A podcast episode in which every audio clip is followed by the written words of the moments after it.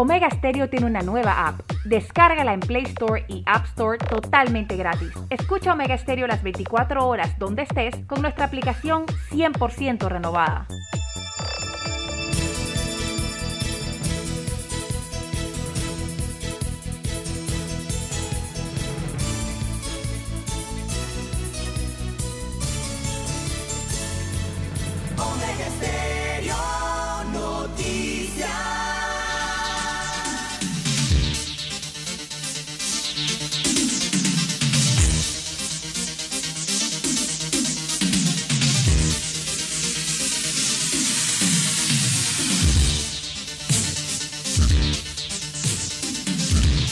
Bien amigos y amigas, muy buenos días. Hoy es lunes.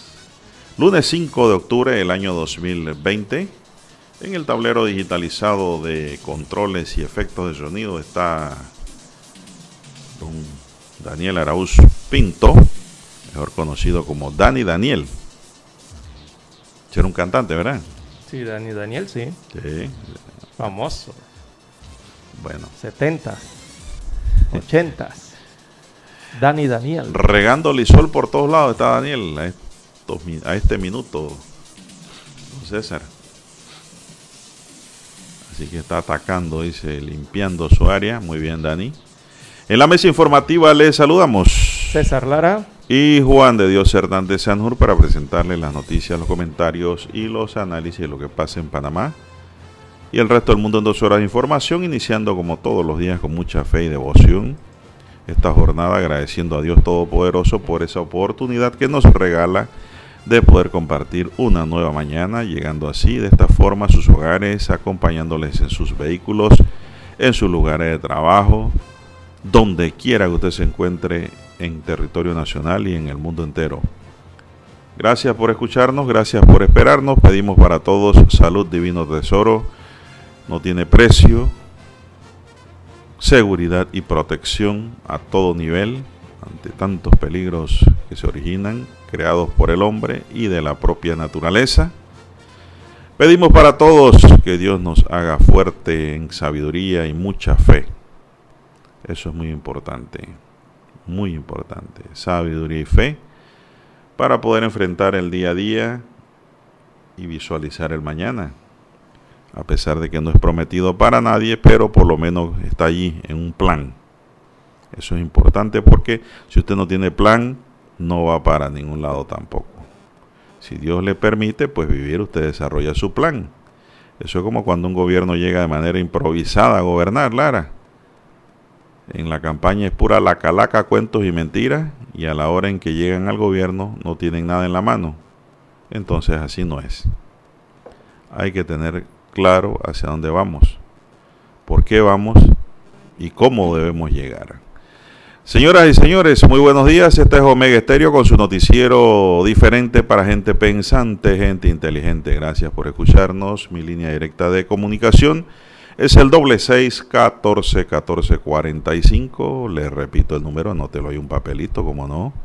Téngalo allí, no confíe tanto en la memoria, que la memoria se borra doble seis catorce catorce cuarenta y cinco para cualquiera pregunta, interrogante, consulta, estamos allí para responderle. Don César Lara está en el Twitter. Lara, ¿cuál es su cuenta? Y cuentas, pues tiene varias usted. arroba César Lara R es mi cuenta en la red social Twitter. También por esa misma cuenta, arroba César Lara R nos encuentra en Instagram. En ambos puede enviar sus mensajes, sus comentarios, denuncias, fotodenuncias, reporte del tráfico ahora temprano por la mañana, todos esos incidentes o accidentes. Bueno, usted los reporta allí, esa información le puede servir al resto de los conductores. También puede enviar sus reportes de sintonía a través de eh, las redes sociales en arroba César Lara R. Buenos días, eh, Dani Daniel. El nuevo nombre. Ese es su apodo. él se sorprendió. Usted sabía que había un Dani Daniel, ¿verdad? Búscale, búscale, Daniel, sí, seguro. Ah, ok, muy bien. Búscale el tema musical. usted vea. A usted, don Juan de Dios, muy buenos días a todos los amigos oyentes aquí a nivel de la República de Panamá, todas sus provincias, sus comarcas, los que están fuera de fronteras, también conectados en la magia del ciberespacio en todos los dispositivos eh, tecnológicos por los cuales viaja la señal de Omega Stereo en streaming, también en bueno, audio en tiempo real que también pertenece al streaming y llega entonces a través de sus móviles, sus aparatos de computación, por internet. También llegamos a través de la televisión pagada por cable, cable onda, canal 856, ahí escucha Omega Stereo. Y bueno, estamos en la apps de Omega Stereo, usted la puede descargar y también en Tuning Radio, la puede encontrar por allí y en otras eh, plataformas tecnológicas. Buenos días, Panamá. ¿Cómo amanece para hoy, don Juan de Dios? Bueno, bien, bien, bien. Aquí un nuevo día, una nueva semana. Estamos iniciando prácticamente un nuevo mes. Así es, 5 de octubre, lunes, el día número 279 del año 2020. Estamos en el día 279. El 76% de las hojas del calendario eh, ya, ya las hemos consumido, ¿verdad? y restan para concluir este año 2020 87 días. 87 días para llegar a ese día número 366 con los que cuenta este año. Bueno, ya los almacenes, Lara, están poniendo objetos de adornos de Navidad. Semana 41 estamos a partir de hoy, ¿eh? Ya están pensando en vender. Bueno, sabe que hay gente para todo. Ahorristas. No, para los ahorristas en la semana número 41 y, y, los almacenes pensando que ya se llega, se está acercando esa semana número 52, en donde precisamente los ahorristas ya sacan su dinerito para diciembre. Sí, claro, hay ahorristas que ni se dan cuenta que son ahorristas. Ah. Eh, tienen el descuento y se les olvida. Y ni miran el... Ahora como se paga Lara por banca, banca en línea ni siquiera miran el talonario. Y cuando van a ver Lara, hay un billetito bonito ahí. Cuando se dan cuenta, pues. Así es. Así mismo es Lara. Bueno. Entrando en materia informativa, señoras y señores, vamos inmediatamente a las estadísticas en Panamá sobre COVID-19. Hasta ayer tenemos que se han registrado 115.286 casos totales. 115.286 casos totales. Casos nuevos, 633. De 5.249 pruebas realizadas. La positividad está en 12.1%. Hay 91.809 recuperados clínicos con 2.423 defunciones. En total, lo que va de la pandemia, con 9 defunciones registradas en las últimas 24 horas. Letalidad 2.1%, señoras y señores. No sé si tienes algo más que añadir a esto, Lara, porque hay más información sobre el tema. Sí, sí. Eh, bueno, Panamá cerró su semana epidemiológica el pasado 3, otra semana epidemiológica más, sería la 40, eh, y la cerró con 91 fallecidos. En 7 días, 91 fallecidos. Y bueno, lastimosamente sigue sumando muertes el, país, pero levemente, ¿no? Eh, en menor volumen cuando se compara con la semana anterior, la 39, en donde se contabilizaron 92 defunciones.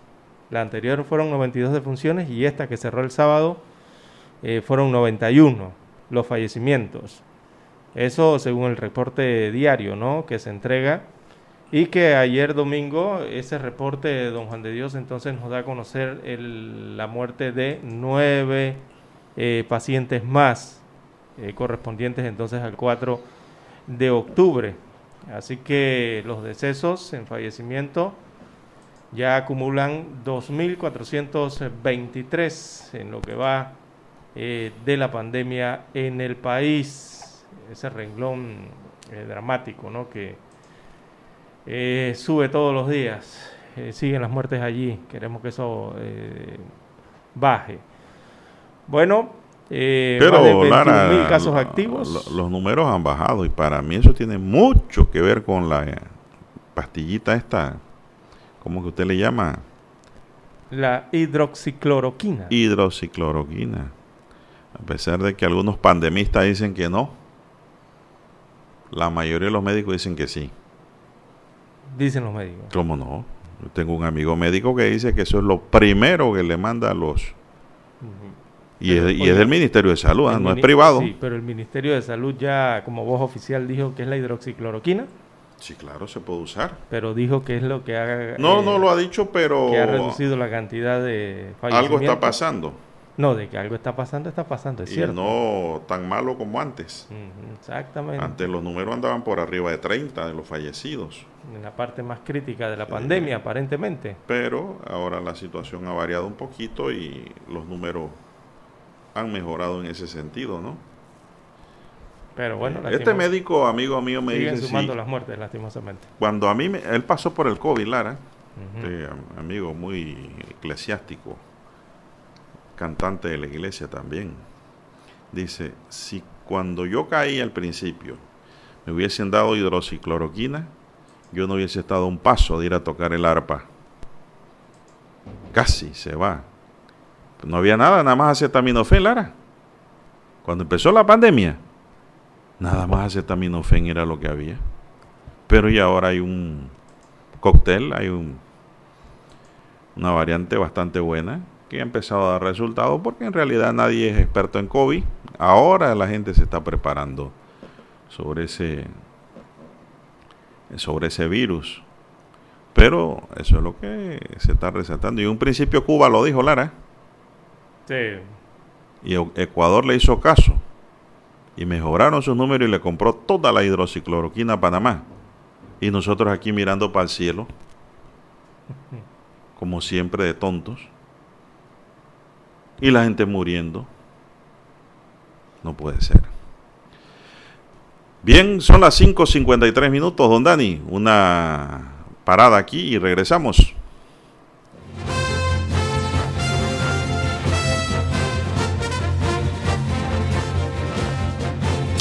El mundo nos escucha. www.omegastereo.com Para anunciarse en Omega Stereo, marque el 269-2237. Con mucho gusto le brindaremos una atención profesional y personalizada. Su publicidad en Omega Stereo. La escucharán de costa a costa y frontera a frontera. Contáctenos 269-2237. Gracias. En centrales telefónicas, la casa del teléfono es tu mejor opción. Te asesoramos y ofrecemos buena atención. Con años de experiencia trabajando para ti. La casa del teléfono, ubicados en Via Brasil y lista hermosa. La casa del teléfono, líder en telecomunicaciones. La casa del teléfono, distribuidores de Panasonic. Ven a visitarnos. La casa del teléfono. 229-0465 lsdtcorp.com Distribuidor autorizado Panasonic. Omega Stereo tiene una nueva app. Descárgala en Play Store y App Store totalmente gratis. Escucha Omega Stereo las 24 horas donde estés con nuestra aplicación totalmente nueva. Esta es Omega Stereo.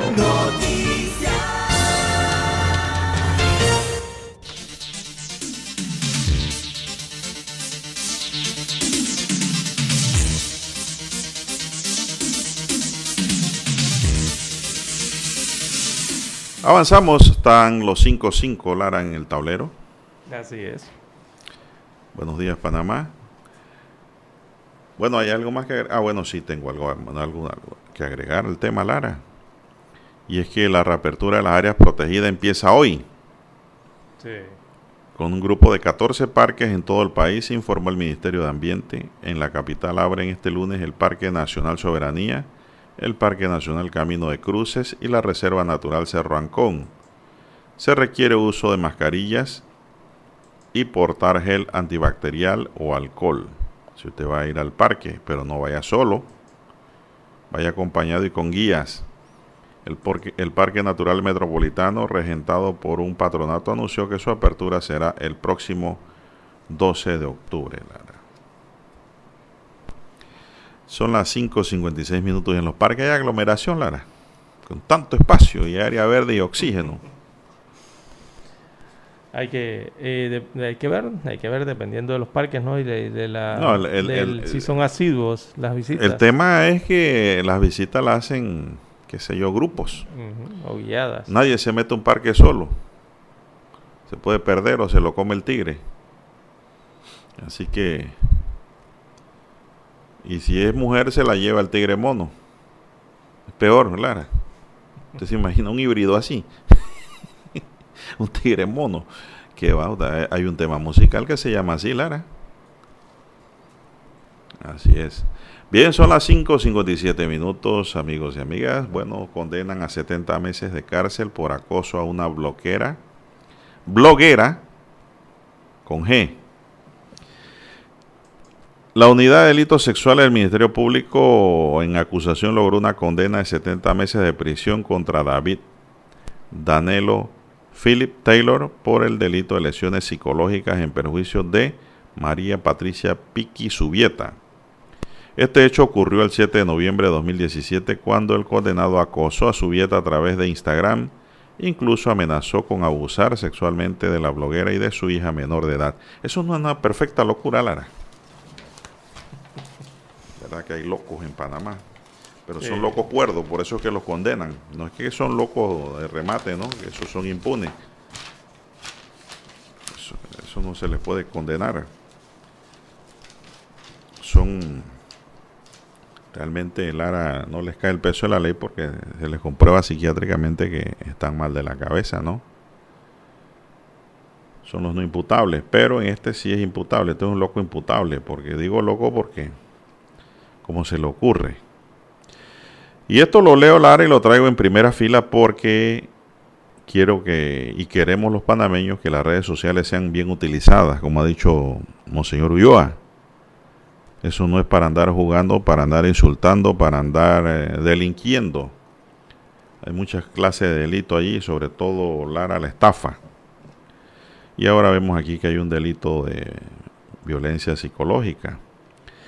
David Danelo Philip fue condenado a 70 meses de prisión por el delito de lesiones psicológicas en perjuicio de Piqui Subieta.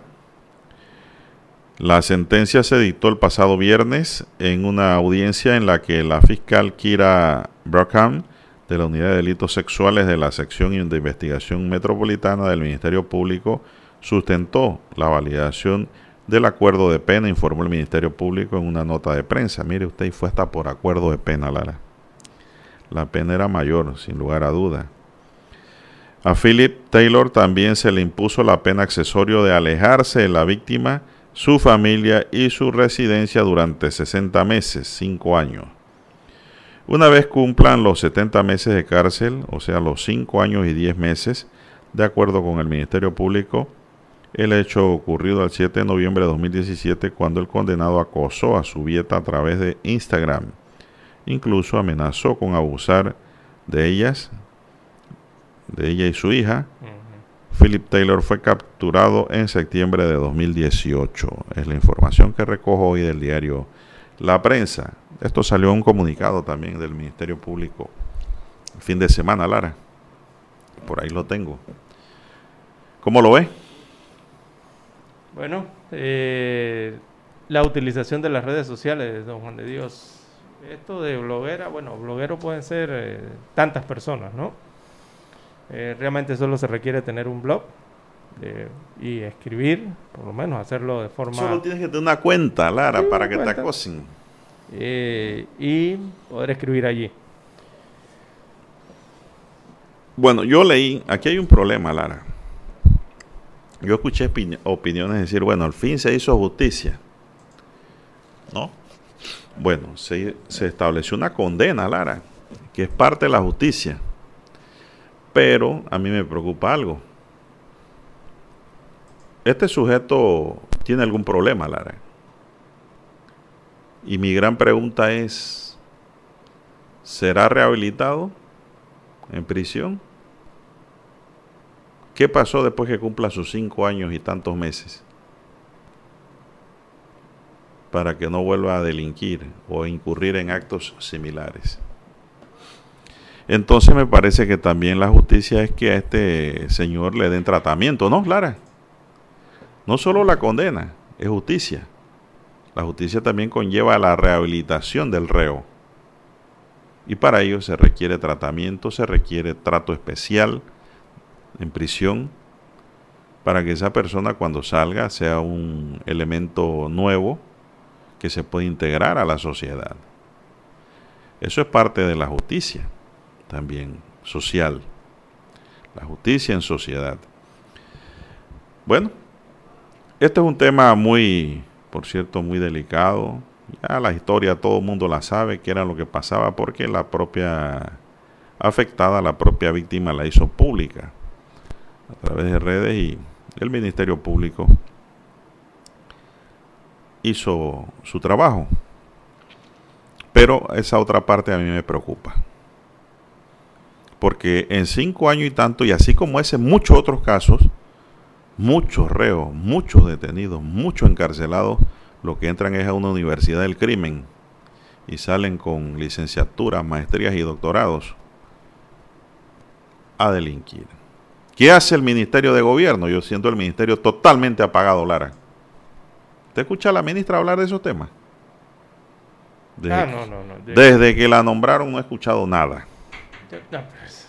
Nada, Lara. Nada de nada.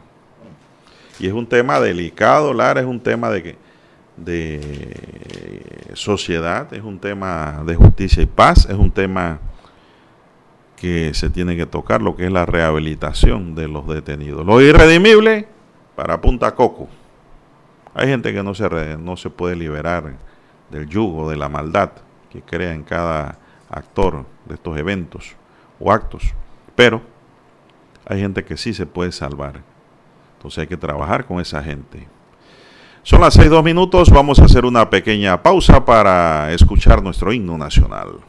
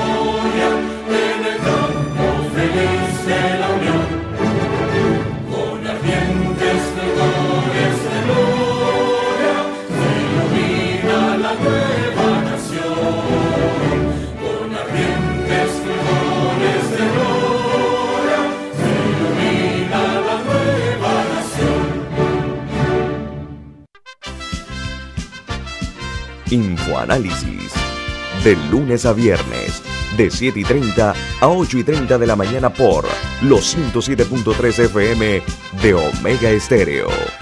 Con Guillermo Antonio Adames, Rubén Darío Murgas y Milton Enríquez. Infoanálisis. El programa para gente inteligente como usted.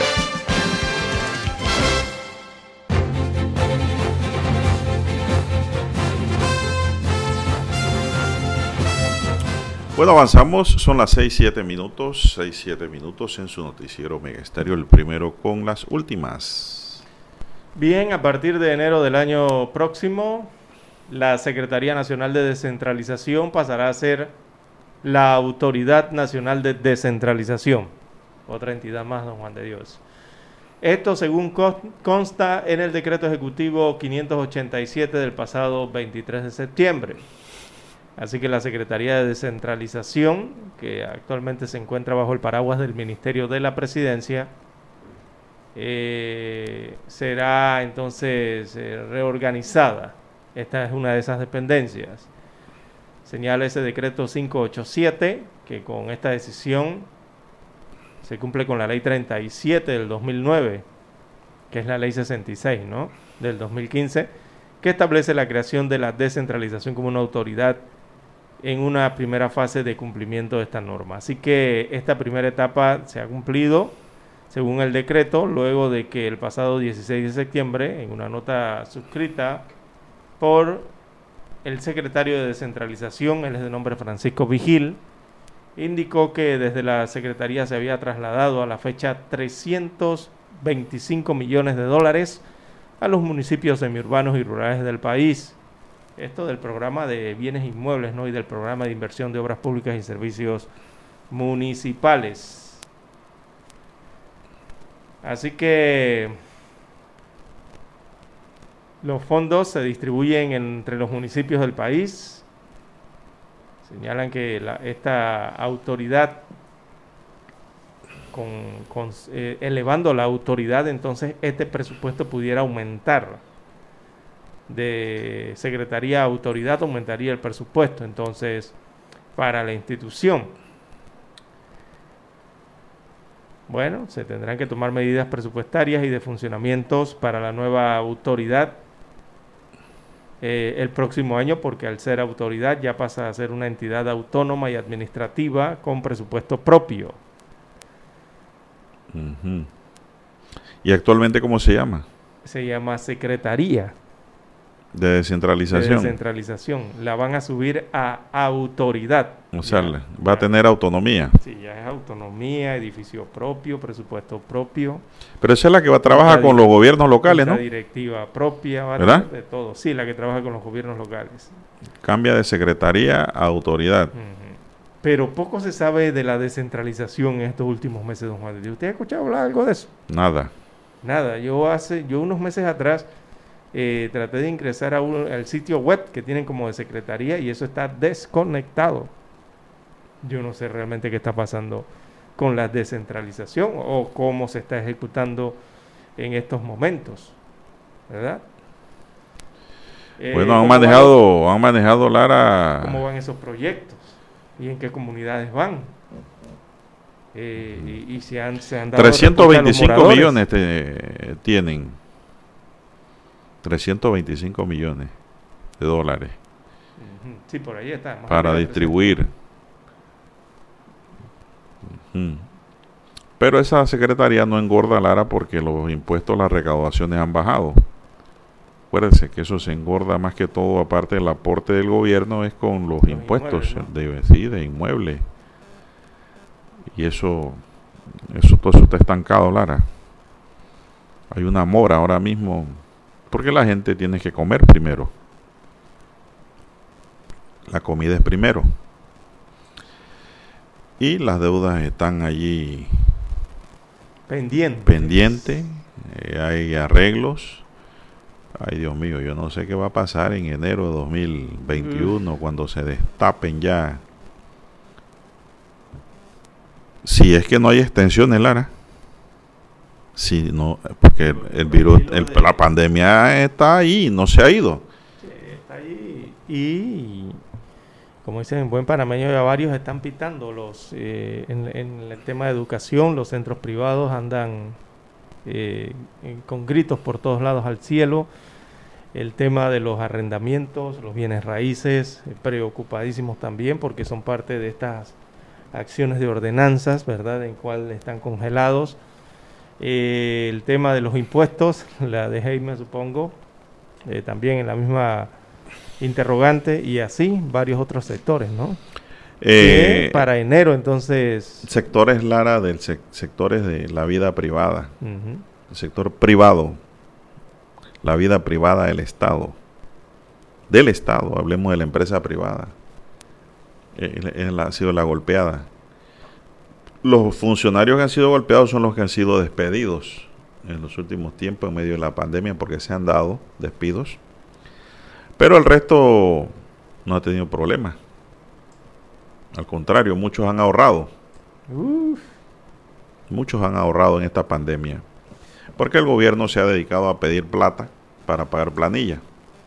Sí, ya por ahí un informe del mes reveló que van 8 mil millones, don Juan de Dios. En, en financiamiento internacional, o sea, eh, préstamos internacionales prácticamente para la República de Panamá, en lo que va de la administración del presidente Laurentino Cortizo. Ha pedido ya 8 mil. 8 mil. En menos de dos años. En menos de dos años. yo creo que va a ser el campeón, al ritmo en que va, en deuda. En deuda, endeudamiento. Y lo peor es que eh, yo no veo nada. Exacto. yo no, al contrario, veo deterioro en las vías, en las, calles, en las calles. exactamente no veo nada.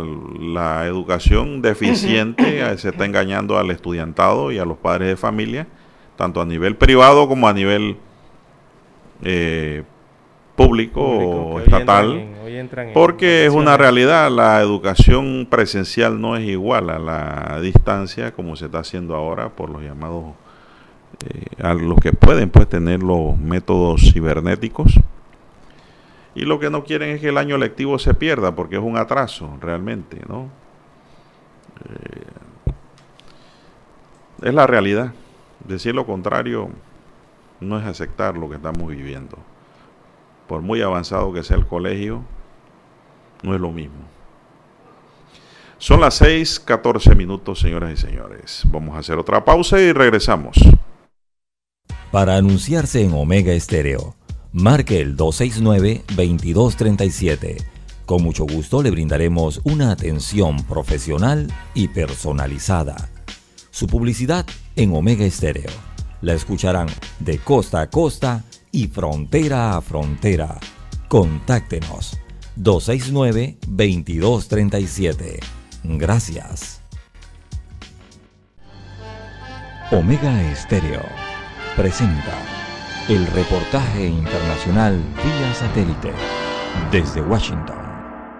A pesar de que autoridades del sector salud aseguran que la pandemia provocada por el coronavirus va a la baja, trabajadores al servicio del Estado regresarán a sus oficinas hasta el 2021. Según el acuerdo publicado en el Diario Oficial de la Federación, la reincorporación de los burócratas a sus centros de trabajo se aplazó tres meses y será hasta el 4 de enero del próximo año con el fin de mitigar la propagación del COVID-19. De este modo, en casos cuyas actividades no sean imprescindibles, se dará prioridad al trabajo a distancia desde casa, horarios escalonados y días alternados. El subsecretario de Salud, Hugo López Gatel, recordó que la pandemia no se ha acabado y existe riesgo al aproximarse la temporada de influenza. La epidemia sigue, no se ha acabado, nueve semanas en descenso. Importantísimo mantener las medidas de sana distancia, el distanciamiento físico, el uso de cubrebocas, en particular en espacios públicos cerrados. Aunque la epidemia lleva nueve semanas a la baja, todavía hay importante transmisión. De acuerdo con el reporte más reciente de la Secretaría de Salud, en las últimas 24 horas se registraron 5.053 casos nuevos y 483 fallecimientos. Son ya 77.646 personas muertas por COVID y se han presentado 743.216 casos desde que inició la pandemia. Sara Pablo Voz de América, Ciudad de México. Omega Estéreo presentó el reportaje internacional vía satélite desde Washington.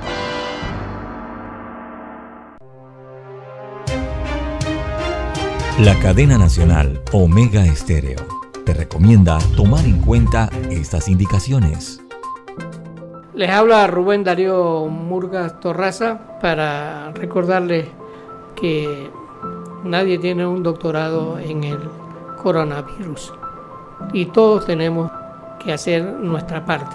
Lo más importante es no salir y observar las reglas de oro de esta terrible enfermedad para el mundo, que son no salir, quedarse en casa y no contaminar.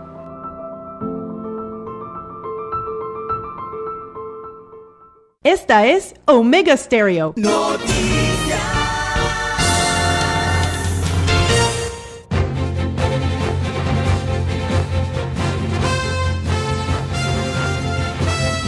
Bien, son las 6 y 17 minutos. Bueno, escribe un oyente aquí, Lara, amigo de la mesa, oyente, el licenciado Marcia Ruth, dice, para ilustrar, dice, el bal de las mariposas de Dani Daniel. Recuerda que tocamos el tema. Ah, sí, sí, cómo no. que está en plena sintonía tomando su tacita de café, preparándose para salir a gastar suela pareja con dirección a los tribunales. Bueno, siempre nos encontramos en la calle Así es, pero es una bendición. No cualquier abogado es litigante, Omar. ¿eh? Eso hay que tener resistencia, capacidad y manejo. Eso es muy importante. Muchos abogados tratan de litigar, pero no pueden. Otros son funcionarios o trabajan en empresas privadas y salen y cogen un casito por aquí o por allá y ya dicen que son litigantes. No dan ni litigantes. Somos los que estamos full time, 24 horas en la calle. Eso sí es ser litigante. Yo lo he hecho por más de 20 años, Lara. Gracias a Dios, pues eh, hemos salido bien. Saludo para el amigo Omar Cerrut, eh, amigo, de este espacio. No es fácil, ¿ah? ¿eh? 6.19 minutos, señoras y señores. Bueno, Lara. siempre confunden a Dani y Daniel con Nino Bravo. No, lo que pasa es que Omar, Omar también viene del Valle de los Lagartos. Él es del área de Dani. La, gente piensa que el Valle de los Lagartos es algo así como el Valle de los Dinosaurios, como esas películas, ¿no? No, el Valle de los Lagartos existió y ahora existe, pero ya no se llama así. Ahora es parte de Monte Oscuro. Bien, las 6.19, 6.19 minutos de la mañana en todo el territorio nacional. Habrá cierres en la cinta costera por obras del saneamiento de la Bahía de Panamá a los que utilizan los estacionamientos en la cinta costera. Esta información les puede interesar, ya que el programa de saneamiento de Panamá por medio de la empresa contratista eh, comunica a los transeúntes, ¿verdad? a los peatones y a los moradores de los sectores aledaños a la cinta costera en el corregimiento de Bellavista y también al público general que utiliza este amplio espacio público que a partir de hoy 5 de octubre se estarán realizando el cierre total de los estacionamientos de la cinta costera frente al centro comercial Balboa Boutiques. Ese es el estacionamiento que está ahí cerca de donde está el Hotel Hilton, Don Juan de Dios. Ya sabe, se ubica. Bueno, ese principal estacionamiento, ahí donde está el semáforo. Eh, así que va a estar cerrando ese estacionamiento debido a la ejecución de trabajos del proyecto denominado Reparación de la línea interceptor costero eh, del sistema del alcantarillado sanitario del saneamiento de la Bahía de Panamá. Así que eso va a durar un promedio de 45 días calendarios. Ahí se va a trabajar de 7 a 3 de la, de la tarde. Y están agradeciendo entonces la comprensión de la ciudadanía y la colaboración para el desarrollo de dichos trabajos. A haber equipo pesado allí, así que van a cerrar toda esa área de estacionamientos que, son muy concurridos, esos estacionamientos eh, por usuarios de la cinta costera a la altura de la avenida Balboa, acá en Bellavista, donde está es el Aquilino de la Guardia, por allí cerca.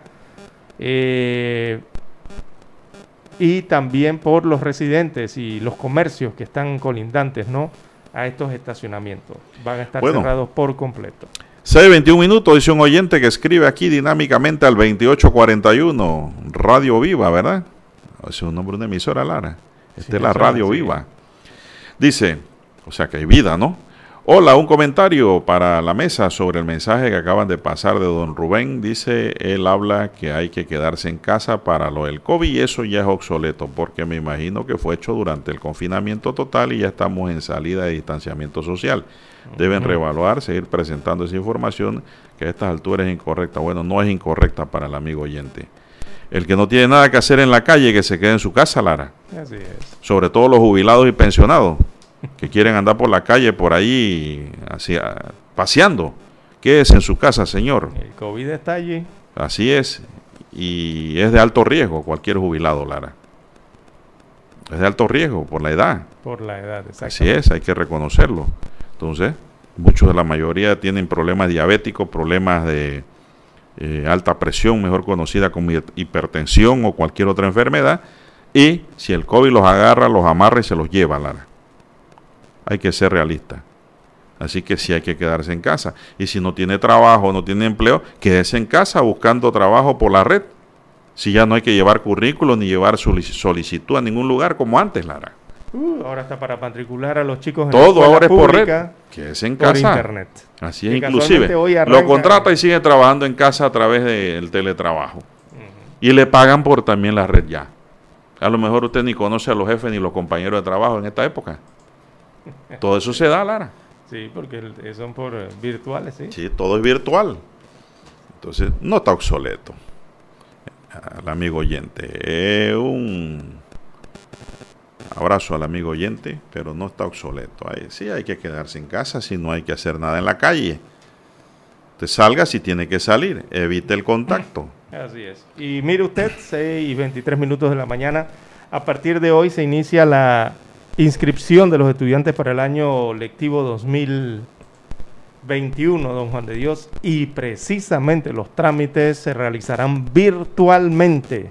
Todo es virtual. ¿eh? Solo tendrán que ingresar a la página web del Ministerio de Educación, ya usted la conoce, meeduca.gov.pa, y allí hace el trámite. No tiene nada que ir a hacer allá a las regionales, ni a la metropolitana, ni en Cárdenas, ni en ningún lugar. Usted lo hace virtualmente y eso es a partir de hoy. 5 de octubre el proceso de inscripción de estudiantes para el año escolar 2021 en las direcciones regionales educativas del país.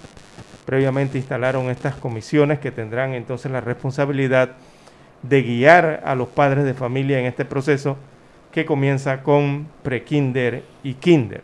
Así que los trámites, repetimos, se realizarán virtualmente. Los acudientes solo tendrán que ingresar a la web del Ministerio de Educación. Bueno, Exacto. Eh, Lara, eh, se nos está yendo ya el segundo bloque y tenemos que hablar de Costa Rica. Usted vio lo que está pasando, ¿no? Ajá, que... ¿Usted no sabe lo que está pasando en Costa Rica? Desde el jueves pasado. Hay una ola de protestas violentas. Por los impuestos. Por los impuestos. Pero dice que es un programa del Fondo Monetario Internacional, han dicho los protestantes. Costa Rica desiste de propuesta de subir impuestos tras cinco días de protestas, en la nota que nos llega aquí ahora mismo. El presidente de Costa Rica, Carlos Alvarado, dijo que desiste de la propuesta de acudir al Fondo Monetario Internacional por 1.750 millones de dólares para estabilizar las finanzas del país, que incluía aumento de impuestos y convocó un diálogo nacional. El presidente de Costa Rica, Carlos Alvarado, anunció ayer en la noche que desiste de la propuesta inicial de acudir al FMI por 750 millones de dólares. Tras la protesta en su país, los sectores sociales y sindicales se fueron a las calles y la policía antimotines no ha podido controlar la situación en el país tico. Entendiendo el sentimiento que existe, pero además la necesidad de dar acciones viales o viables al gobierno, no seguirá adelante con la propuesta inicial, esto con el fin de dialogar y balancear las respuestas que necesita el país para resolver la situación, declaró Alvarado en una cadena nacional de radio y televisión. El pasado 17 de septiembre el gobierno presentó a la opinión pública una propuesta para negociar con el Fondo Monetario Internacional un acuerdo por 1.750 millones de dólares para estabilizar las finanzas del país, que incluía aumento de impuestos y venta de algunos activos estatales, lo que motivó la protesta que se ha caracterizado por bloqueos de carreteras en puntos estratégicos, Lara. Mire cuánto iba a pedir.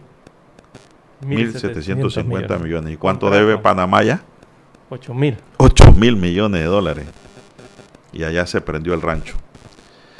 Entre los nuevos impuestos se planteaba una, uno a las transacciones bancarias, así como aumentos al impuesto sobre la renta y al de bienes inmuebles, a menos de dos años de que entrara en vigencia una polémica reforma tributaria de 2018 que generó una extensa huelga sindical. Alvarado aseguró ayer que existe tiempo para buscar alternativas que eviten una crisis económica, pero que aclaró que este, ese tiempo no es ilimitado y que lo peor sería no hacer nada. El presidente dijo que acoge con humildad el llamado al diálogo de los sectores democráticos de la sociedad costarricense, entre ellos los partidos políticos, las cooperativas, los sindicatos, los empresarios, la academia y el sector agropecuario, además del sector religioso. Hago una convocatoria a los sectores que respaldan las vías institucionales para que abramos un diálogo nacional para resolver la emergencia económica que afronta el país en ese diálogo me involucraré personalmente, declaró el mandatario costarricense. Según las proyecciones oficiales, Costa Rica cerrará el 2020 con un déficit fiscal cercano al 9% del Producto Interno Bruto, una deuda de alrededor del 70% del Producto Interno Bruto y una caída de la economía de 5% en gran parte de los, por los efectos de la pandemia de la COVID-19. Sobre las manifestaciones de los últimos días, Alvarado comentó que han visto con dolor los focos de violencia y el vandalismo y condenó esos actos, ya que nada de eso tiene que ver con el ideal de paz de nuestra democracia, dice Alvarado. Es que si el pueblo no se va a la calle, Lara, le zurran los impuestos. Sí, era, un plan, eh, eh, hasta los cheques les iban a poner impuestos cada vez que usted gira un cheque, don Juan de Dios.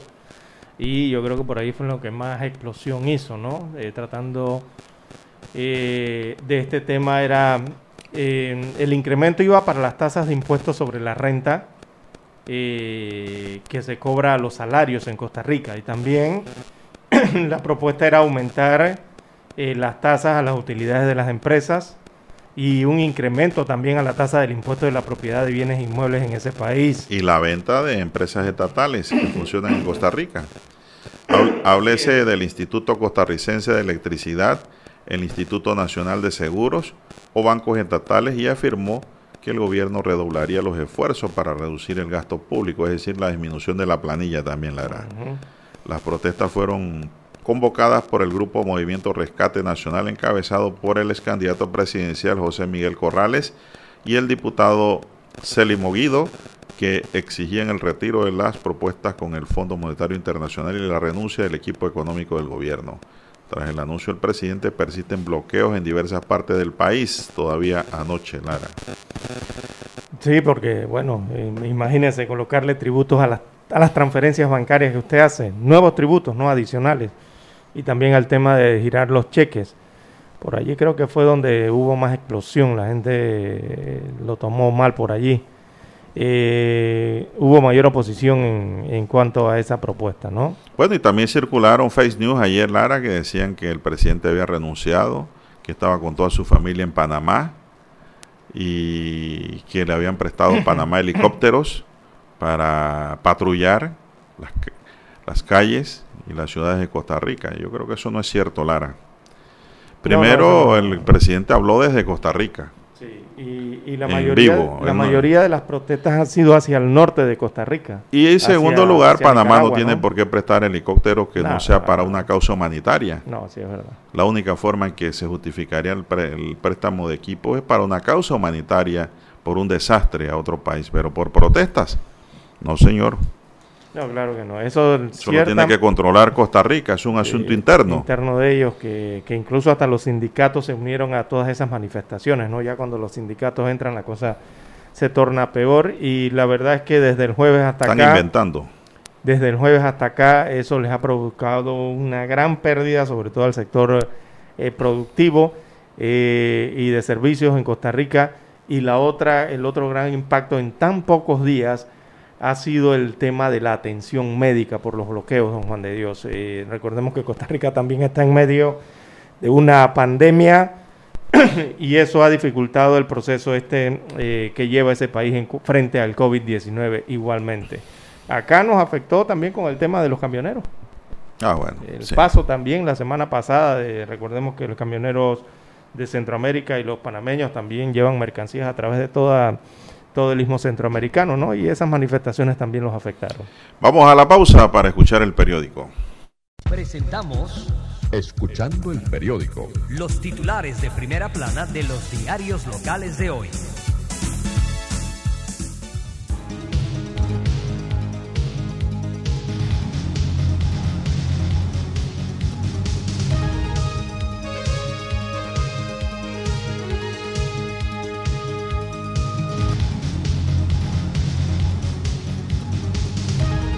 Bien, amigos oyentes, el diario La Prensa titula para hoy, Asamblea pedirá replantear fondos de varias entidades.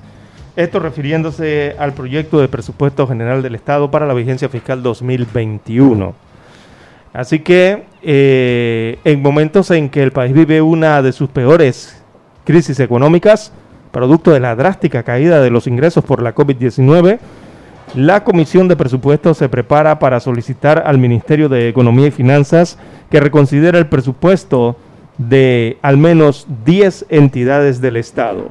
Así que el tema será sometido a discusión en la comisión el próximo día o en los próximos días e impactaría, por ejemplo, en los fondos de la Autoridad Nacional de Aduanas, el Consejo Provincial, el Ministerio de Salud, la Caja del Seguro Social, también la Universidad de Panamá, el Ministerio de Obras Públicas, el Ministerio de Desarrollo Social y la Autoridad de la Micro, Mediana y Pequeña Empresa. Son algunas eh, de las autoridades, eh, de las entidades a los cuales los diputados hacen referencia, eh, se deben replantear sus fondos. O sea que con esto, cuando los diputados dicen eso es porque estas instituciones podrían tener entonces más presupuesto de lo que ha sido recomendado por el Ministerio de Economía y Finanzas. Bien, en otros títulos para la mañana de hoy, Vigilancia Epidemiológica de Panamá habrá que enfrentar futuras pandemias. Hay un reportaje especial en la página 4A. Allí hay una entrevista con José Loaiza, que es científico del Indicasat AIP. Él planteó que el país debe prepararse y modernizar el sistema de vigilancia económica, perdón, epidemiológica para futuras pandemias y que se requiere una mayor inversión por parte del Estado, lo que se viene planteando desde hace varios meses. También condenado a 70 meses de cárcel por acoso a bloguera, eh, la unidad de delitos sexuales del Ministerio Público logró una condena de 70 meses de prisión contra David Danelo Phillips Taylor por el delito de lesiones psicológicas en perjuicio de la bloguera María Patricia Subieta. El hecho ocurrido el 7 de noviembre del 2017 cuando el condenado acosó a Subieta a través de Instagram. Incluso amenazó con abusar sexualmente de la bloguera y de su hija menor de edad. Se logró un acuerdo de penas allí. Bien, en otros títulos eh, para la mañana de hoy tenemos en los deportes Yankees versus Rays. Una serie que sacará chispas.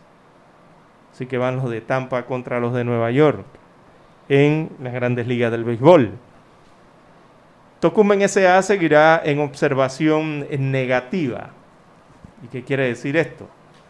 Bueno, que la agencia calificadora, en este caso Fitch, decidió mantener en observación negativa la deuda que mantiene vigente Tocumen SA por un monto de 1.450 millones de dólares. De acuerdo con Fitch, la pandemia del nuevo coronavirus podría limitar la capacidad de pago de la sociedad estatal aeroportuaria durante el segundo semestre del año 2021. Tocumen fue autorizado por el Consejo de Gabinete para negociar la modificación de su deuda. Así que calculan que hay una caída del 70% en el tráfico de pasajeros en Tocumen por la pandemia y eso va a afectar entonces los pagos. También dos posiciones sobre cambios de residencia electoral. Eh, eso tiene que ver con la ley electoral. eh, hay una propuesta para que los cambios de residencia electorales tengan que certificarse a través de un documento que compruebe que el elector vive en un determinado sitio. Es uno de los temas entonces que centra el debate por estos días en el seno de la Comisión Nacional de Reformas Electorales. La iniciativa fue presentada por el ex candidato presidencial Ricardo Lombana. No obstante, los representantes de los partidos políticos se oponen a la misma. Bien, eh, en otros títulos para la mañana de hoy del diario La Prensa, eh, apertura de áreas protegidas.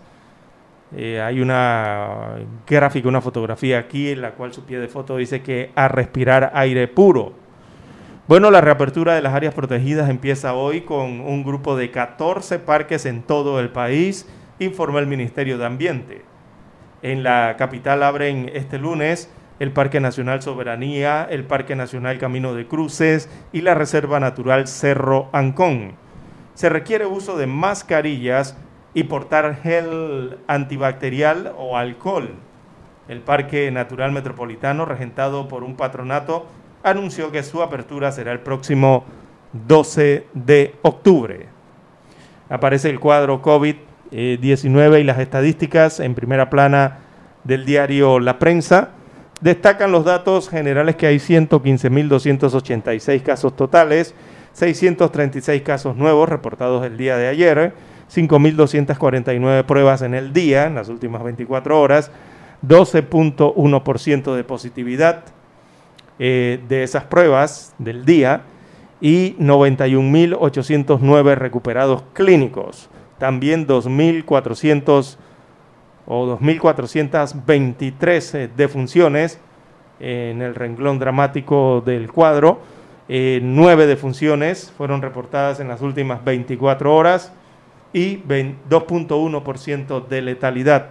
Así lo marca el cuadro del COVID-19 del diario La Prensa. Bien, con estos datos Pasamos ahora a escuchar los titulares que muestra la portada del diario La Estrella de Panamá. Adelante, don Juan de Dios. Bueno, la Estrella de Panamá dice hoy, Iglesia admite unión de personas del mismo sexo, pero, hay un punto y coma que significa pero, rechaza que se le llame matrimonio. En un comunicado difundido este domingo, la Conferencia Episcopal Panameña dijo no oponerse a que las uniones del mismo sexo tengan una normativa legal que permita propiedades conjuntas, tratar temas de herencias y de carácter tributario. Sin embargo, precisó que para la institución estas no se considerarán como matrimonio según la tradición. El magisterio, una vocación puesta a prueba en tiempos de COVID-19.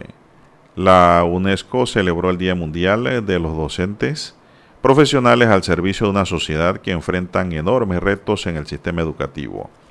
Las clases a distancia, el acceso a la tecnología y la calidad de la enseñanza son parte de ese desafío bajo la pandemia.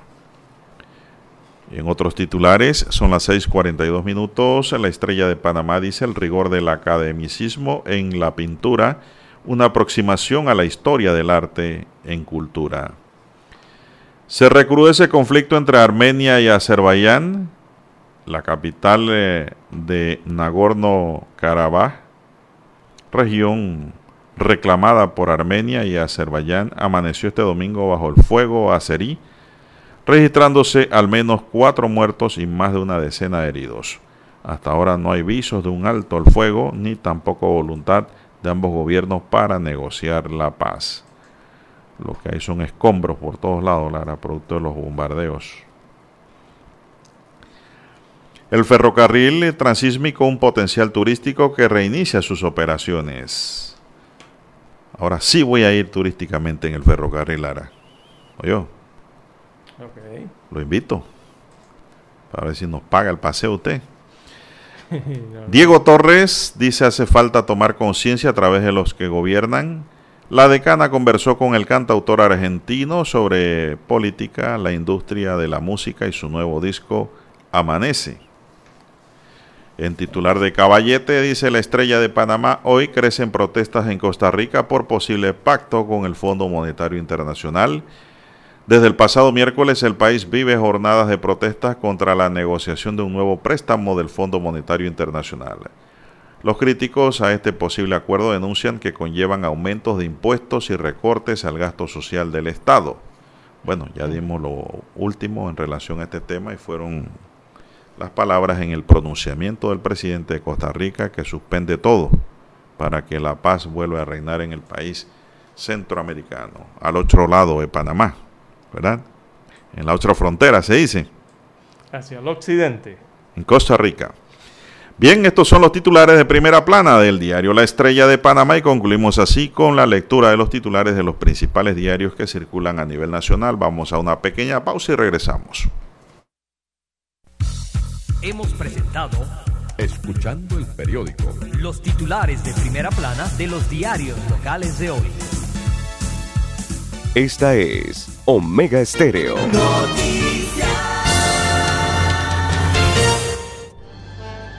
Omega Estéreo presenta el reportaje internacional vía satélite desde Washington. Uno de los principales retos para los candidatos es lograr el voto latino, que según las últimas estadísticas suma un total de 32 millones de votantes. Por primera vez en la historia estadounidense, el número de hispanos elegibles para votar supera el número de afroamericanos. La población latina está experimentando un gran crecimiento en función de la edad de votar, que son los 18 años, y es por ello que Donald Trump y Joe Biden redoblan sus esfuerzos para lograr el apoyo latino. Obtenerlo es sumamente relevante y como prueba de ello, la secretaria de prensa de la Casa Blanca, Kylie McAnany, explicó la estrategia del presidente con respecto a este segmento de la población. El presidente cree que ha logrado muchos éxitos para la comunidad latina, en particular un histórico bajo porcentaje en desempleo, una economía próspera y una elevada propiedad de vivienda para hombres y mujeres latinos en este país. Esas son las cosas que el presidente Trump hizo posible y traeremos de vuelta. Mientras, y en referencia a la inmigración ilegal, Macanani dijo, El presidente cree que la población latina también quiere un sistema de inmigración legal y creemos que su mensaje de ley y orden está resonando y es muy importante ya que los votantes quieren estar seguros en sus hogares y seguros en sus calles. Actualmente la mayoría de comunidades hispanas se encuentra concentrada en cinco estados, Texas, Nuevo México, California, Florida y Nueva Jersey, donde se encuentra un elevado porcentaje de latinos elegibles para votar. Por ello, no es coincidencia que Trump y su contrincante, el demócrata Joe Biden, tengan programados varios actos de campaña en esos estados buscando aumentar el número de seguidores latinos. Judy Martín Rodríguez, Voz de América, Washington. Omega Estéreo presentó el reportaje internacional vía satélite desde Washington. Para anunciarse en Omega Estéreo, marque el 269-2237. Con mucho gusto le brindaremos una atención profesional y personalizada. Su publicidad en Omega Estéreo. La escucharán de costa a costa y frontera a frontera. Contáctenos 269-2237. Gracias.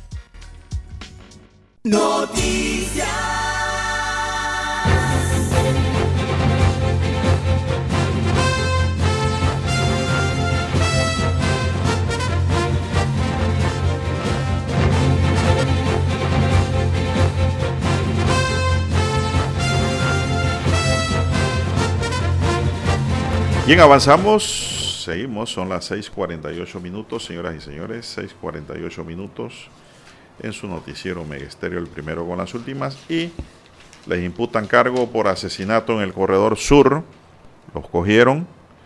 Por segundo día consecutivo se llevó a cabo la audiencia de control de garantías en contra de cinco personas vinculadas al asesinato de Wendy Rodríguez, conocida en el mundo político como Wendy Bonos activista política del PRD. Dentro de una de las salas del sistema penal acusatorio en Plaza Ágora se encontraban los cinco indiciados, entre ellos una mujer y un funcionario de gobierno y nada más y nada menos que el cabecilla de la banda Los Chacales del Nuevo Detroit, eh, llamado Juan Cerezo Ramírez, alias Don Pipo. A petición de la sección de homicidios y femicidios le imputaron cargos a estas cinco personas por los delitos de homicidio en calidad de sicariato, tentativa de homicidio y asociación ilícita para delinquir. Además, el juez de garantías decretó la detención provisional de los mismos. La defensa particular de estos individuos, de acuerdo a las autoridades, esta banda se dedica al negocio, el sicariato y su no, vamos a leerlo completo como es. Esto, la defensa particular de estos individuos era a través de la licenciada Holanda Polo, ahora sí. De acuerdo a las autoridades, esta banda se dedica al negocio del sicariato y su cabecilla no tenía mucho tiempo de haber salido de prisión. Y fue el miércoles cuando lo arrestaron por un caso de drogas. Posteriormente lo vincularon al caso de Rodríguez Información de una fuente ligada a la investigación destaca que todo parece indicar que el objetivo principal era la pareja de Wendy. El día sábado el juez de garantía legalizó la aprehensión de estos ciudadanos. El abogado de la familia de la víctima, Arturo Treyes, dijo que la familia de Wendy quiere justicia, pues su hija menor de edad también fue herida y tienen afectaciones, al igual que otros tres menores que iban el día del ataque. Bueno, la noticia es que capturaron a cinco implicados, supuestamente Lara, corresponderá a la defensa desligarlos al tema, pero ya les comunicaron la detención provisional. Son las 6.50 minutos. Eso para... Hay gente que dice que la policía no captura a nadie. Bueno, ahí hay un resultado, pues. Yo sí pienso que capturan, Lara. Bien, las 6.50 minutos de la mañana en todo el territorio nacional, en algo de internacionales, don Juan de Dios. Eh, el presidente de los Estados Unidos de América, Donald Trump, podría ser dado de alta hoy, lunes. Eh, durante el fin de semana se reportó que sus niveles de oxígeno en la sangre bajaron dos veces, o sea, por debajo de 95 eh, lo que dejó el segundo parte médico de Donald Trump el día de ayer. Ayer los doctores de Trump hablaron eh, desde el hospital militar donde se encuentra y explicaron las complicaciones que había sufrido, pero señalaron que está bien y que podría ser dado de alta eh, posiblemente este día lunes. Dice entonces el reporte que el nivel de oxígeno de sangre de Trump bajó repentinamente dos veces en los últimos días, pero que ha seguido mejorando desde entonces, según dijo, dijeron los médicos que le atienden. La Casa Blanca también ayer eh, emitió un comunicado a través del jefe de gabinete eh, y habría revelado el jefe de gabinete que los signos virtuales de Trump fueron muy preocupantes. Las próximas horas serán críticas, según dijo a los medios estadounidenses Mark Meadows, que entregó una versión que, no sé, es como muy distinta sobre el estado de salud del presidente, muy distinta a lo que dijeron los médicos eh, en vivo y en conferencia de prensa desde el hospital militar. Eh, mucha gente de ayer quedó como que no sabía por dónde, eh, a quién creerle, ¿no? De los dos. Pero bueno, yo me voy con lo que dicen los médicos en Juan de Dios, son los que lo están tratando y los médicos dijeron que, eh, que el presidente Trump se encuentra bien y que posiblemente hoy lunes le darían de alta, aunque así no lo dice el gabinete o los miembros del gabinete de Trump, que pone la situación eh, muy distinta ¿no? Eh, sobre el estado de salud del presidente. ¿Cómo sigue? Está mejor, dicen los médicos que, el estado, que tiene un... Los médicos de Trump señalan que eh, es un COVID leve. no le ha dado ese COVID fuerte, ¿no? Eh, que complica la situación de salud de los pacientes, sobre todo los de mayor edad. Así que es lo que han revelado los médicos eh, hasta el momento y señalando que Trump sigue mejorando que sí sufrió algún tipo de fiebre eh, y que el oxígeno de la sangre bajó a un 94% el día viernes, el sábado también rozó esos niveles y que actualmente el nivel de oxígeno en su sangre, por lo menos hasta el día de ayer domingo, estaba en 98%. Está bien. 98, está bien, si el rango es de 95 a 100. Sí. 98, está muy bien, por lo menos en ese sentido. El presidente norteamericano. Eh, ese es el problema con el COVID, ¿no? Que la lectura a veces las personas no se dan cuenta, las que tienen el virus, pues, de que sus niveles de oxígeno son bajos. Y allí lo están midiendo muy bien en ese hospital militar, evidentemente, es el presidente de los Estados Unidos. Así que el presidente ha dicho que él espera volver pronto a sus labores, ¿verdad? Él sigue compartiendo eh, en sus redes sociales videos eh, de partidarios suyos y otras situaciones, otros textos a través de las redes sociales. Bueno, esperemos a ver el reporte del día de hoy en cuanto al presidente Trump, si es dado de alta finalmente o si sigue en observación allí en el hospital militar donde se encuentra. Bueno, hay muchas dudas, Lara, sobre ese... Sobre ese COVID presidencial. muchos dicen que es un COVID estratégico. Mm, en medio de campaña. Después de la pabullada que le dio Biden. Eh, bueno, y, si, la otra gran pregunta es si ese COVID afectará su campaña, ¿no? Eh, bueno, el presidente Trump pasó por un periodo muy preocupante el viernes y las próximas 48 horas serán críticas en su cuidado mientras lucha contra el coronavirus. Esto lo dijo el jefe de gabinete de la Casa Blanca, Mark Meadows. Los comentarios del funcionario contradecían la evaluación optimista de la condición de Trump ofrecida por su personal y médicos quienes se esforzaron por no revelar que el presidente había recibido oxígeno suplementario en la Casa Blanca antes de su ingreso al hospital. Todavía no estamos, dice, en un camino claro hacia una recuperación completa, dijo Meadow, un poco cansado.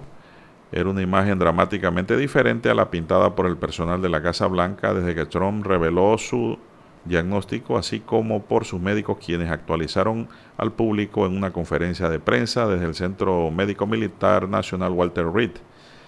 La reunión informativa del comandante de la Marina, el doctor eh, Cien Colley, y otros médicos planteó más preguntas de las que respondió, ya que el especialista se negó repetidamente a decir si el presidente alguna vez necesitó oxígeno suplementario a pesar de los repetidos interrogatorios de la prensa y se negó a discutir exactamente cuándo se enfermó. la gran pregunta allí es, y todos se hacen la misma pregunta, ¿por qué el presidente Trump está hospitalizado si los médicos dicen que está muy bien? Conley también reveló que Trump comenzó a exhibir indicaciones clínicas de COVID el jueves por la tarde antes de lo que se sabía anteriormente, o sea, eh, estaba presentando los síntomas. Jueves sin oxígeno, ninguno de este momento y ayer con el equipo mientras todos estábamos aquí, él no estaba con oxígeno, dijo el médico. Pero según una persona familiarizada con la condición del presidente Trump, recibió oxígeno en la Casa Blanca el viernes antes de ser trasladado al hospital militar. La persona no estaba autorizada a hablar públicamente y habló con la agencia AP bajo condición de anonimato. Conley dijo que los síntomas incluían la tos, la congestión nasal, ahora se están resolviendo y mejorando y dijo que el presidente no había tenido fiebre durante 24 horas, pero Trump también está tomando la aspirina que reduce la temperatura corporal, corporal y podría enmascarar o mitigar ese síntoma. Está muy de muy buen humor, dijo otro médico de nombre Sean Dowley. Trump tiene 74 años clínicamente obeso, lo que lo pone en mayor riesgo de sufrir complicaciones graves por un virus que ha infectado a más de 7 millones de personas en todo el país y ha matado a más de 200 mil personas en los Estados Unidos. esa es otra situación que también ha llamado a la opinión pública en los Estados Unidos de América. El hecho de que uno de los médicos tratantes de Trump eh, habría informado entonces que Trump recibió un, eh, está recibiendo un tratamiento único especial. Me imagino. Único especial y que consiste eh, en que se le suministró un dúo de drogas experimentales de la compañía farmacéutica Regeneron, unos anticuerpos monoclonales clonales, ¿no? Así que este tratamiento es directo con el sistema inmunológico del cuerpo para combatir el, SARS-CoV-2 o el COVID, la COVID-19, eh, evitando que infecten las células sanas. Entonces, en los Estados Unidos de América lo que está ocurriendo durante este fin de semana es que, eh, don Juan de Dios, todos preguntan por qué solamente al presidente de los Estados Unidos de América eh, se le ha suministrado este tratamiento experimental especial que parece haber dado resultados en los laboratorios y no se le está aplicando al resto de los enfermos con COVID-19. En los Estados Unidos de América, que como yo te bien lo dijo, más de 7 millones de afectados y miles de miles de decesos en los estados de los Estados Unidos de América, ¿no? Eso está también en el debate en medio de la opinión pública y en medio de la campaña electoral. Bueno, usted sabe cómo se llama el nombre completo de Donald Trump. ¿Cuál? Donald John Trump. Tiene 74 años, Lara, y un patrimonio estimado en 2.5 miles de millones de dólares, según la revista Forbes. Hombre millonario, ¿ah? Pero que no las tiene todas consigo ante Biden, políticamente hablando. Se nos agotó este bloque, señoras y señores. Vamos a hacer un alto para regresar con más del acontecer nacional después de escuchar el bloque internacional. Esta es Omega Estéreo. Desde Washington, vía satélite y para Omega Estéreo de Panamá, presentamos Buenos días, América. Buenos días, América. Vía satélite desde Washington.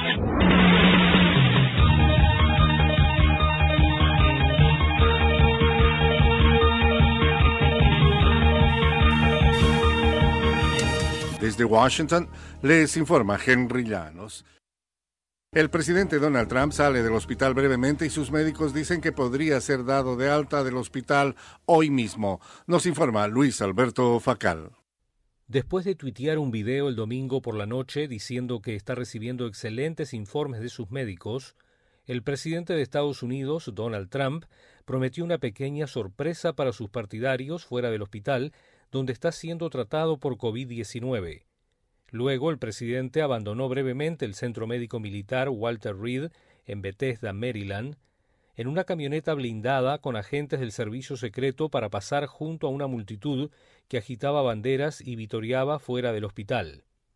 El presidente Trump participó en una pequeña caravana de última hora para saludar a sus seguidores afuera y ahora ha regresado a la suite presidencial dentro del hospital Walter Reed, dijo el portavoz de la Casa Blanca, Jad Deer, en un comunicado. El domingo temprano, los médicos que tratan al presidente revelaron que el mandatario experimentó dos episodios de caídas transitorias en su saturación de oxígeno. A pesar de eso, el hecho es que le está yendo muy bien, dijo a los periodistas el médico de cabecera del presidente, el doctor John Conley. El equipo médico, durante una sesión informativa de diez minutos el domingo, frente a la escalinata del Hospital Walter Reed, explicó que el presidente ahora está tomando un esteroide, dexametasona, que generalmente no se administra en los casos leves o moderados de coronavirus, junto con el medicamento Remdesivir, que es un medicamento antiviral, por cinco días. El presidente Donald Trump podría regresar a la Casa Blanca el lunes, dijeron sus médicos. Luis Alberto Facal, Voz de América, Washington. El alcalde de la ciudad de Nueva York, Bill de Blasio, dijo el domingo que con el fin de contener la propagación del COVID-19 en lo que una vez fue el epicentro de la pandemia, ordenará a partir del miércoles el cierre de negocios no esenciales, así como escuelas en nueve vecindarios identificados como núcleos de coronavirus. Al buscar la aprobación estatal para el confinamiento, de Blasio dijo que afectaría a nueve códigos postales donde las tasas de positividad al coronavirus se han disparado, a veces como resultado de la falta de distancia social y el uso de máscaras faciales. La falta de empleo supera al COVID-19 como la principal preocupación de la población nicaragüense. Desde Managua nos informa Daliana Ocaña. La falta de empleo y la incapacidad para atender las necesidades básicas del hogar debido al alto costo de la vida son las principales preocupaciones en los hogares de los nicaragüenses, mientras la amenaza de la pandemia del COVID-19 desciende en la lista de las dificultades. Según los resultados de la encuesta más reciente de Sid Gallup Nicaragua, la socióloga e investigadora Marisa Olivares comentó a La Voz de América y la pobreza es un problema estructural histórico en Nicaragua. Esa crisis política agudiza la crisis económica. Daliano Caña, Voz de América, Nicaragua. Los estadounidenses Harvey J. Alter y Charles M. Rice, así como el científico británico Michael Houghton, ganaron este lunes el Premio Nobel de Medicina por el descubrimiento del virus de la hepatitis C. El Comité del Nobel señaló en su anuncio del lunes desde Estocolmo que el trabajo de los tres científicos ayudó a aclarar un origen de la hepatitis que no podían explicar los virus de la hepatitis A y B.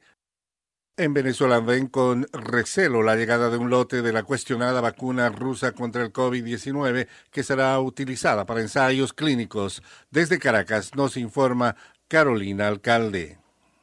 Un primer lote con 2.000 dosis de la vacuna rusa contra el COVID-19, la Sputnik 5, llegó el viernes a Venezuela, primer país de la región que participará en la fase 3 del desarrollo clínico del fármaco. La unidad de Surbina, presidente de la Sociedad Venezolana de Puericultura y Pediatría, reiteró que se desconoce la seguridad del fármaco. Al no tener una clara evidencia de la seguridad con la cual se están produciendo los resultados de esta vacuna, por supuesto, desde la Organización Mundial de la Salud hay dudas y mucho escepticismo en relación a esta vacuna. Carolina Alcalde de Voz de América, Caracas. La presidenta de la Comisión Europea, Ursula von der Leyen, dijo hoy lunes que se había puesto en aislamiento voluntario tras entrar en contacto con una persona infectada de coronavirus.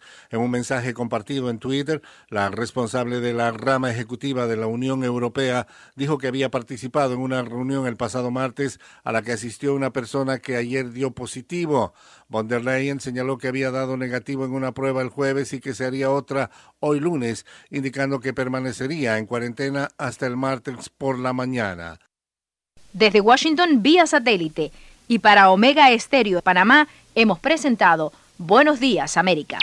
Buenos Días América vía satélite desde Washington. Omega Estéreo, música, información y entretenimiento.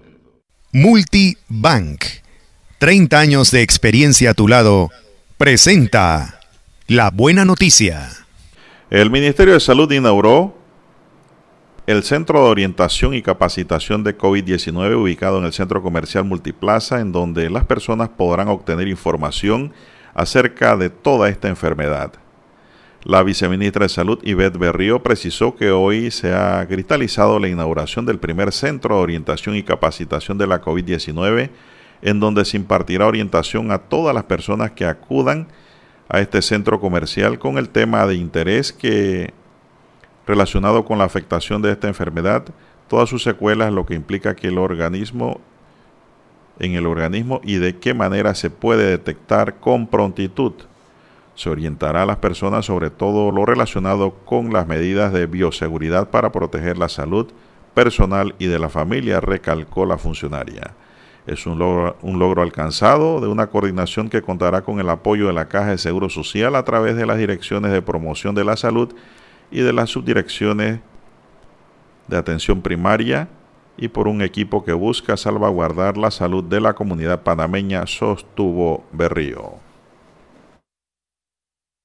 En Multibank estamos listos para darte la mano cuando más lo necesitas. Ven y cuéntanos hasta dónde quieres llegar. Consolidar tus deudas, comprar ese carro que tanto te gusta, planificar tu futuro a corto y largo plazo. Vamos, es el momento.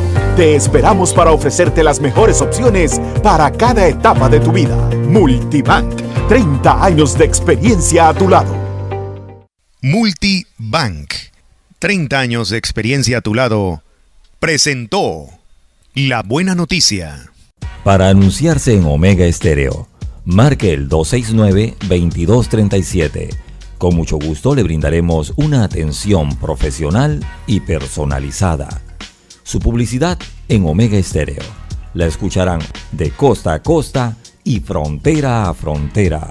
Contáctenos 269-2237. Gracias. Nosotros investigamos profundamente para informar mejor.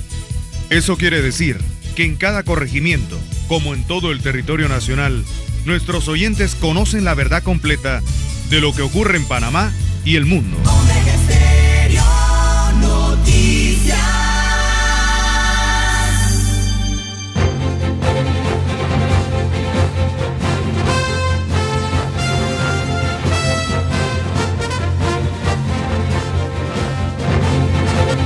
Avanzamos, son las 7-9 minutos, señoras y señores, 7-9 minutos. Bueno, los ticos utilizaron en su protesta Lara las redes sociales Sí, a todo tendencia. nivel Es la tendencia en todo hoy día, don Juan de Dios. y han informado al mundo sobre lo que ha ocurrido en el país centroamericano.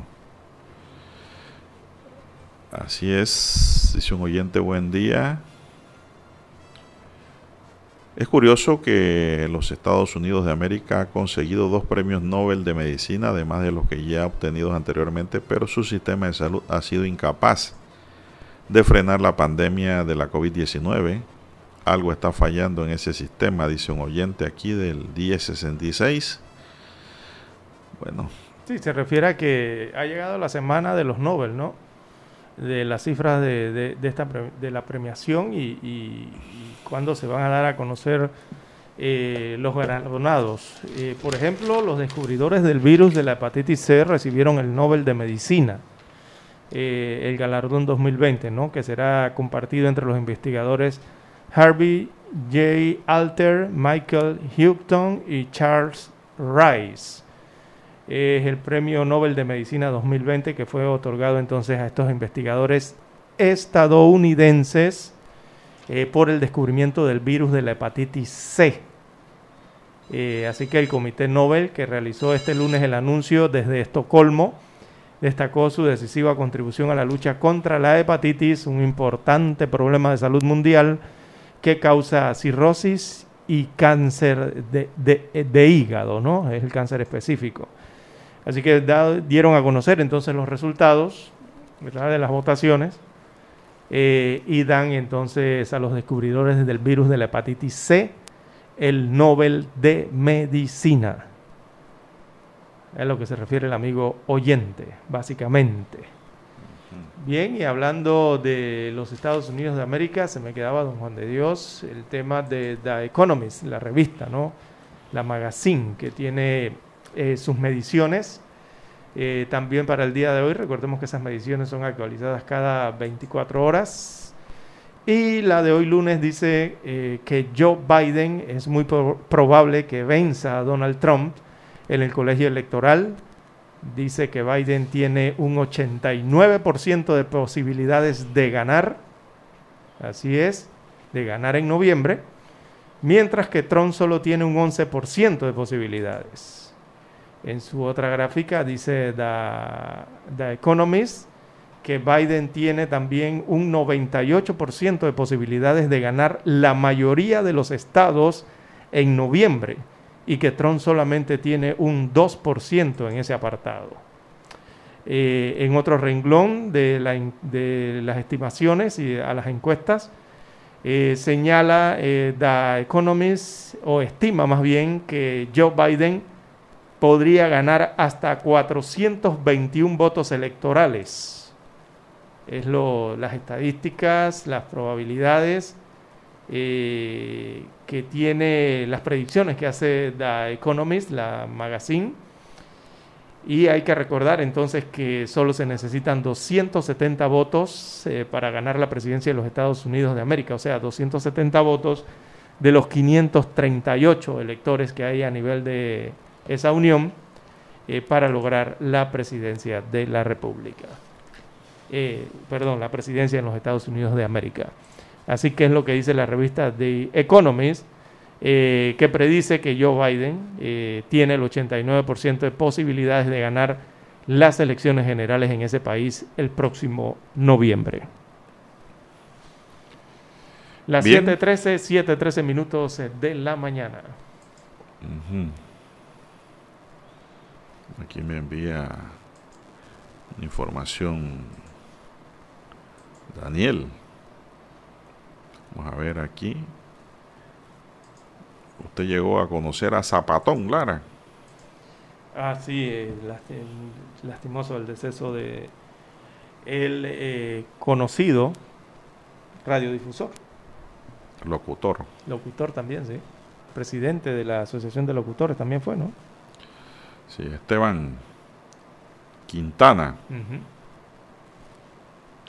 Sí, fue uno de los eternos de la buena radio panameña, sus recordados programas, La Hora Radio del Guadalupe. Conductor en Radio Guadalupe y el Reina de Reinas que preparaba en Radio Mía en ocasión del Día de las Madres. El veterano locutor Esteban Zapatón Quintana falleció ayer en el Hospital Oncológico de Panamá. Zapatón fue uno de los eternos de la buena radio panameña, son recordados sus programas, como ya dije.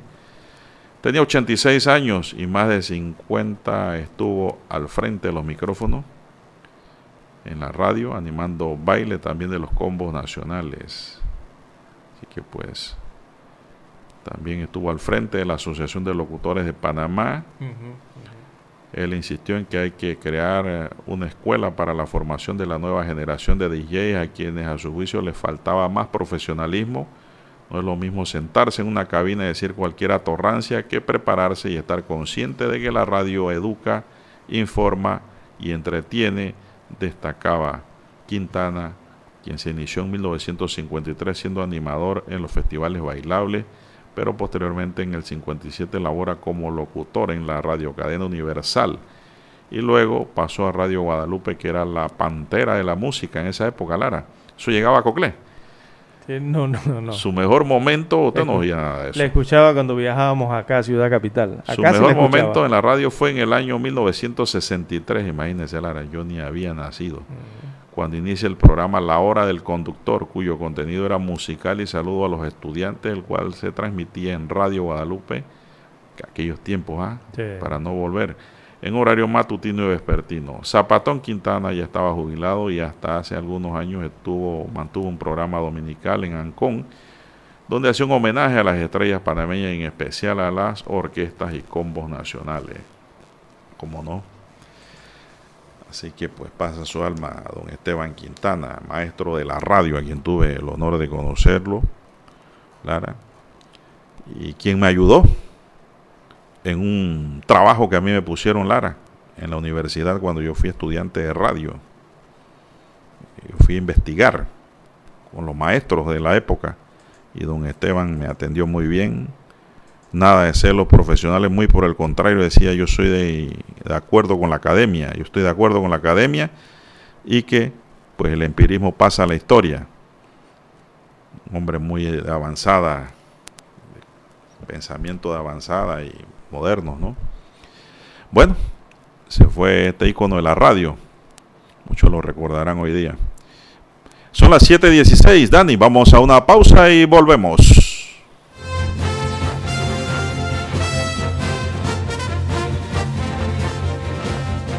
Esta es Omega Estéreo.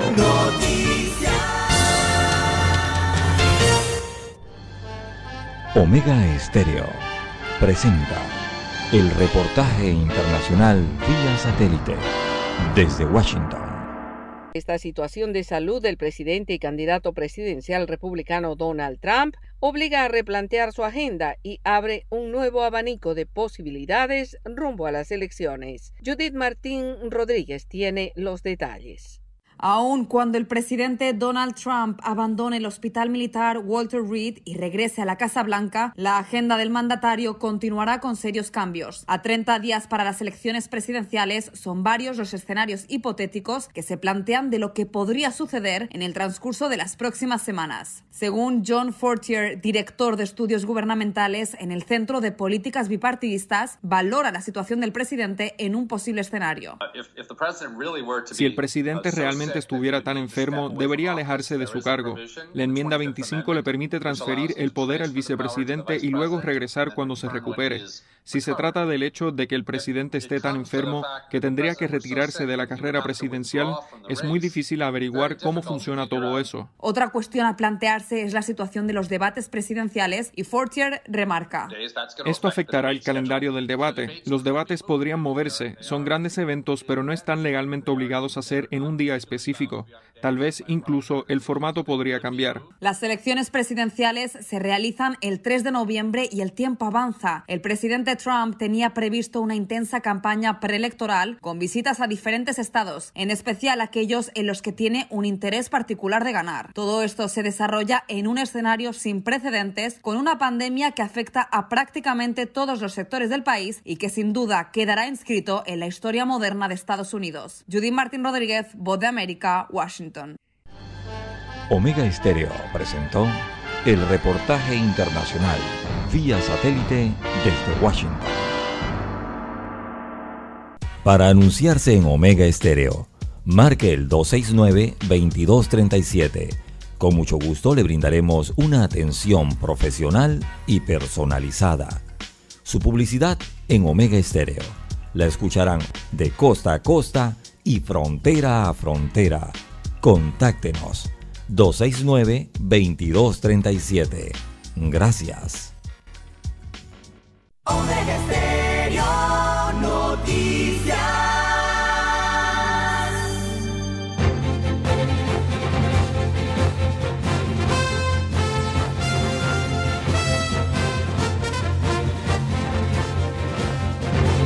Bien, avanzamos 7.20 minutos, 7.20 minutos. Eh, bueno, destituyen al director del Parque La Amistad de Lara. Sí, sí, allá en Bocas del ¿Qué fue Toro. lo que hizo para que lo destituyesen del cargo, hombre? Bueno, el, el- el- el titular del Ministerio de Mi Ambiente o el Ministerio de Ambiente eh, anunció que luego de una reunión que celebraron con el rey Naso, el rey Naso se llama Reinaldo Alexis Santana, y también con otras autoridades tradicionales de la comarca Naso, acordaron entonces la destitución inmediata del director del Parque Internacional La Amistad. Ese parque se conoce por sus siglas de pila. Eh, eh, quien dirige el parque es Edgardo Darío Morales. Así que esto se da luego de denuncias y quejas del pueblo naso por irregularidades y falta de coordinación con las autoridades de ese lugar eh, sobre el manejo y lo que tiene que ser la protección del parque que está eh, precisamente sobre el territorio naso eh, y que como todos conocemos este es un área protegida, ¿no?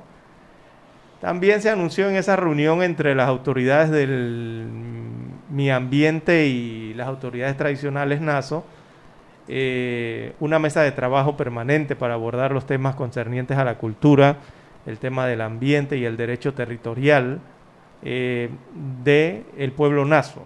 Así que habrán otras instituciones en esa mesa integrada, sumado a, eh, representantes de las autoridades tradicionales del pueblo naso. También se acordó desarrollar y entregar un plan de manejo ambiental de la comarca Naso Tejerdí al ministro de Ambiente y el apoyo que el Ministerio de Ambiente, eh, en este sentido, apoye la organización de jóvenes voluntarios de la Comisión de la Defensa Territorial NASO para seguir ejerciendo sus funciones ¿no? de salvaguardia de la comarca NASO y de lo que es el Parque Bueno. Internacional La Amistad. Ahí hay una comarca que está pendiente, don Juan de Dios, está sobre el pupitre y es esta. Pero digo, esa Que fue no- una decisión política. para satisfacer y calmar las tensiones en el área o en realidad el hombre no estaba haciendo el trabajo? No dan mayores detalles. Esas son las preguntas que No vez uno se hace, ¿no? Bien, se nos acabó el tiempo, señoras y señores. 7.29 minutos. Daniel Arauz nos acompañó en el tablero de controles y en la mesa informativa les acompañamos. César Lara. Y Juan de Dios Hernández Sanur. Gracias, señoras y señores. Ya viene Infoanálisis. 嗯。